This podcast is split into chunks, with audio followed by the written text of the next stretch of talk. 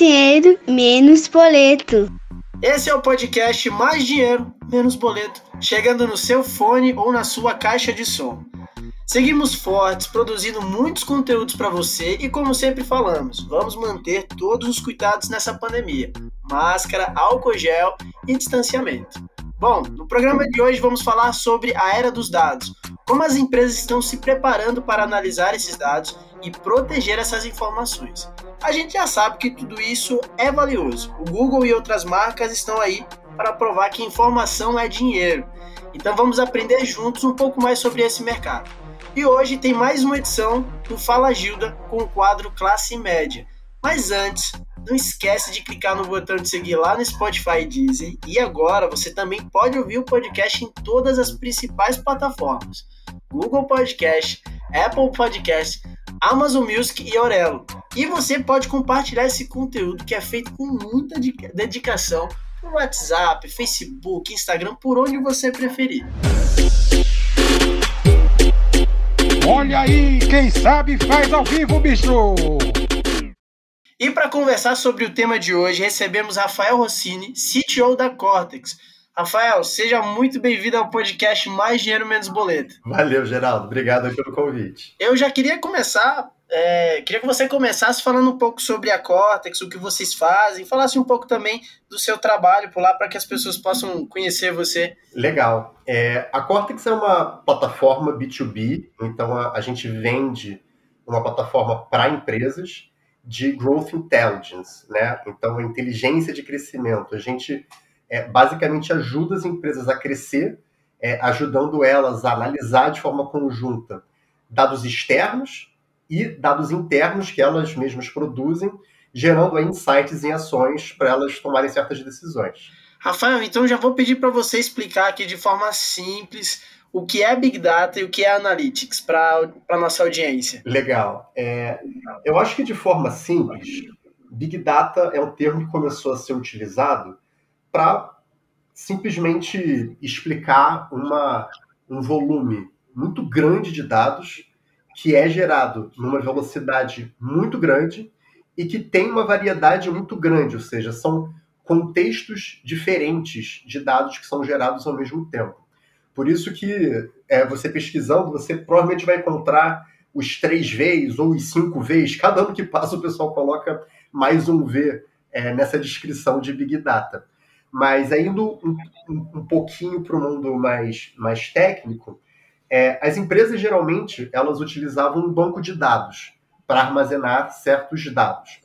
É, esse termo de Big Data que começou a surgir lá pelo, pela década de 90 é, começou a definir quando os dados não cabiam mais no banco de dados. É, e o banco de dados não conseguia mais processar numa velocidade é, aceitável é, o quanto que esses dados iam crescendo. Por isso que esse termo Big Data é basicamente, cara, são tantos dados que eu não consigo de uma forma tradicional é, lidar com eles, tá? E aí vamos para o Data Analytics. É, esse termo já, já teve várias outras formas de descrever, mas hoje em dia está sendo muito aplicado em como que eu consigo domar o Big Data. Ou seja, como é que eu consigo extrair valor de uma imensidão de dados que está sendo gerado de uma forma exponencial é, e de formatos e contextos completamente diferentes. Então é que a gente chama de, de Data Analytics. Perfeito, perfeito. Rafael, enquanto eu estudava aqui para elaborar essa pauta, eu encontrei um estudo internacional da Unio que apontou que 56% da população mundial acessa a internet. E esse número deve continuar crescendo. No Brasil, tem cerca de 134 milhões de usuários de internet, segundo a agência, a agência Brasil.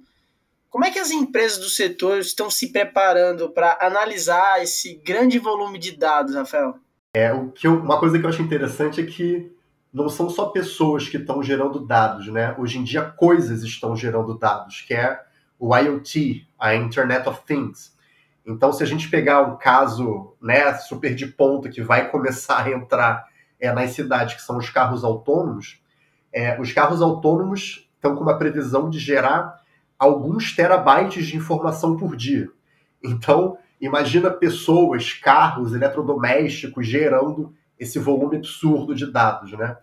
É, eu acho que o primeiro ponto é pensar em armazenamento, né?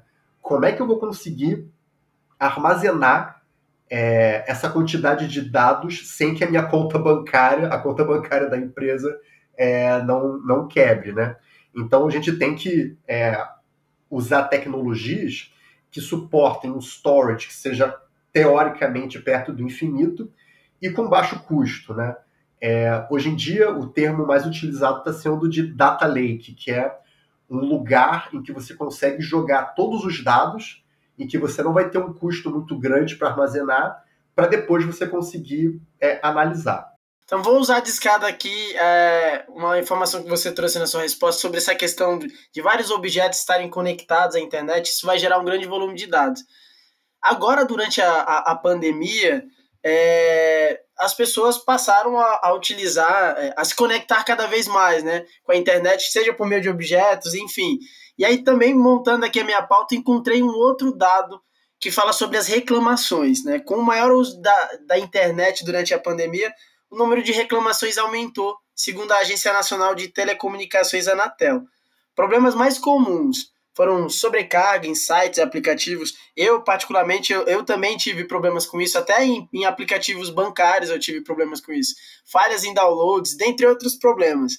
É, Rafael, qual foi o papel das empresas no setor nesse contexto? Porque acredito que vocês também é, apoiaram de alguma forma os clientes de vocês, ou acabaram. É, acabou caindo no colo de vocês essa demanda, né?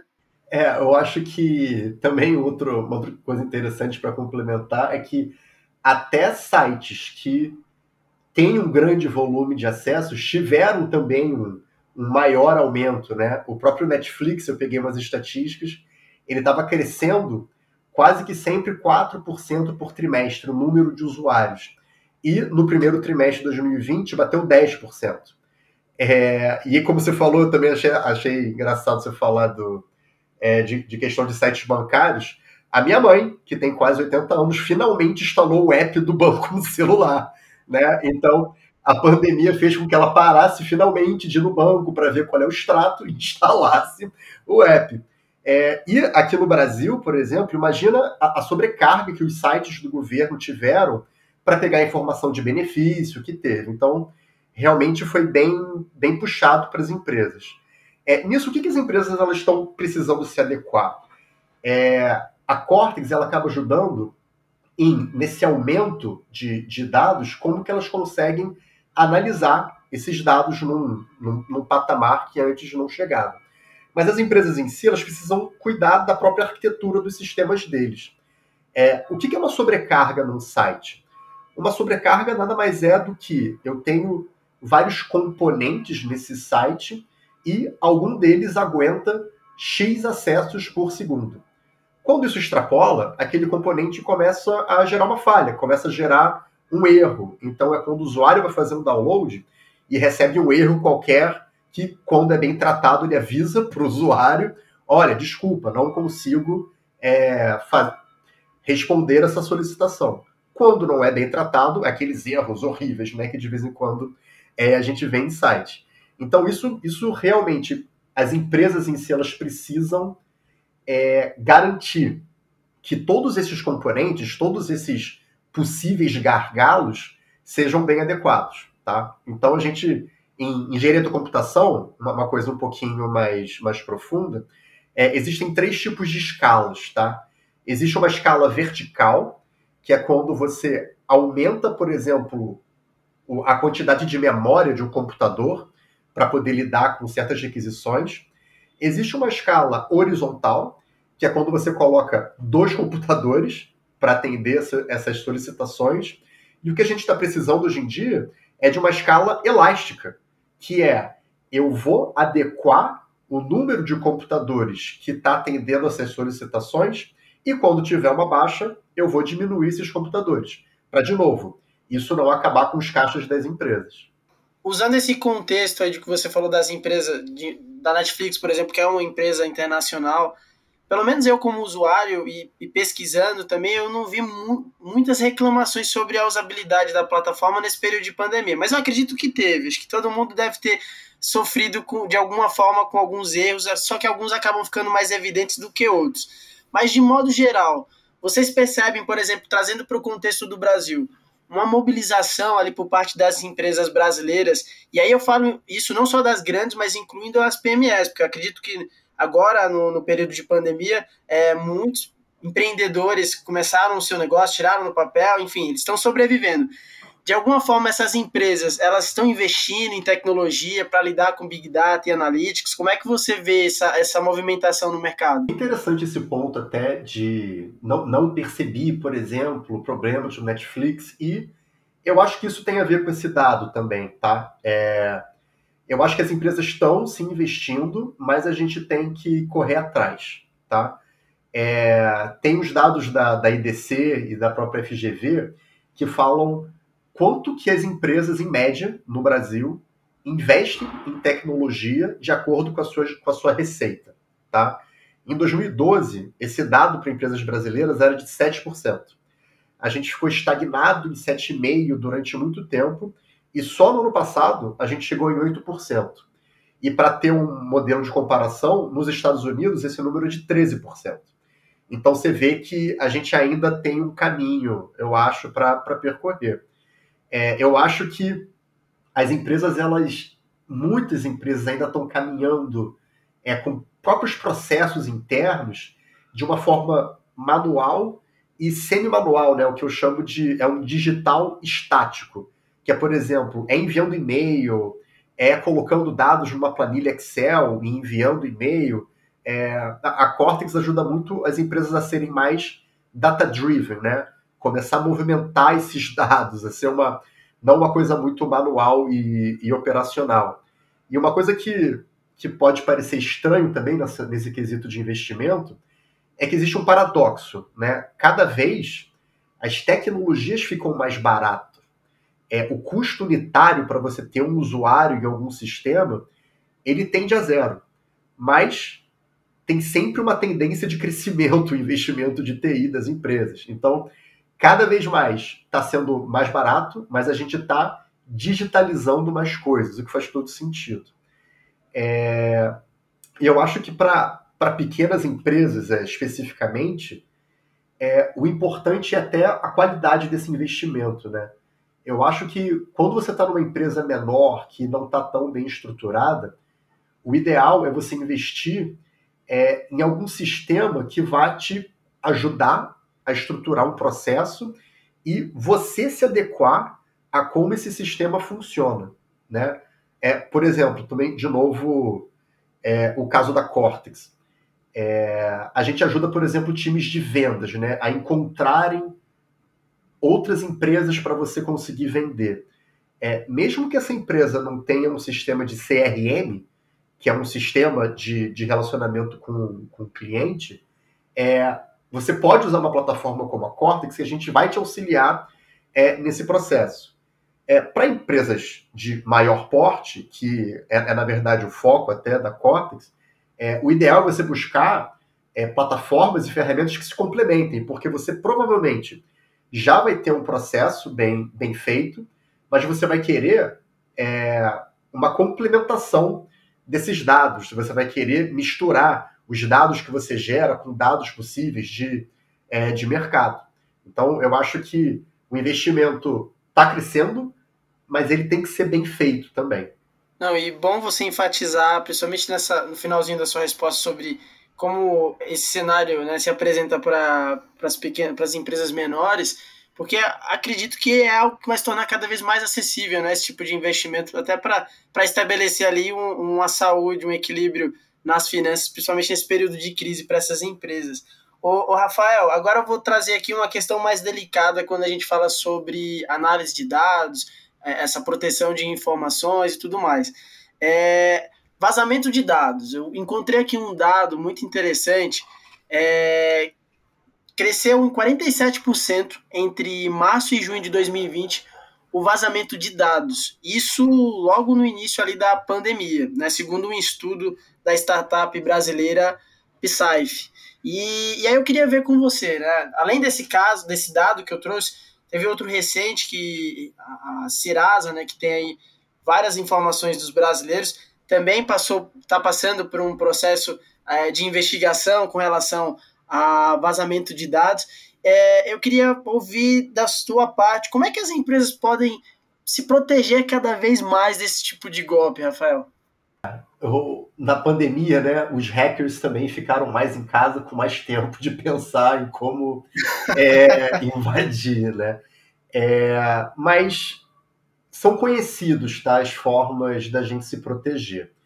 É, é muito importante as empresas trabalharem protocolos seguros, tá? HTTPS, com certificado válido, elas investirem no firewall, em antivírus, é, manter o sistema operacional e os programas sempre atualizados.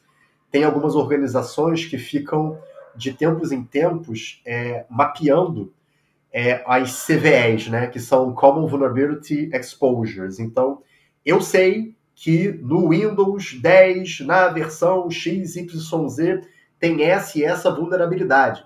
Então, já é conhecida essa vulnerabilidade. Então, por favor, atualize. É... Agora, mesmo no contexto de uma empresa, é muito importante a questão de ter senhas seguras, senhas fortes e seguras, tá? É, o Google, o, o, Chrome, por exemplo, né, o navegador do Google, ele já está ajudando um pouco nisso, alguns outros browsers estão fazendo, e tem serviços pagos que fazem isso, que são gerenciador de senhas, né? Senhas fortes, né? As pessoas criam senhas super complicadas, e onde que você vai guardar essas senhas?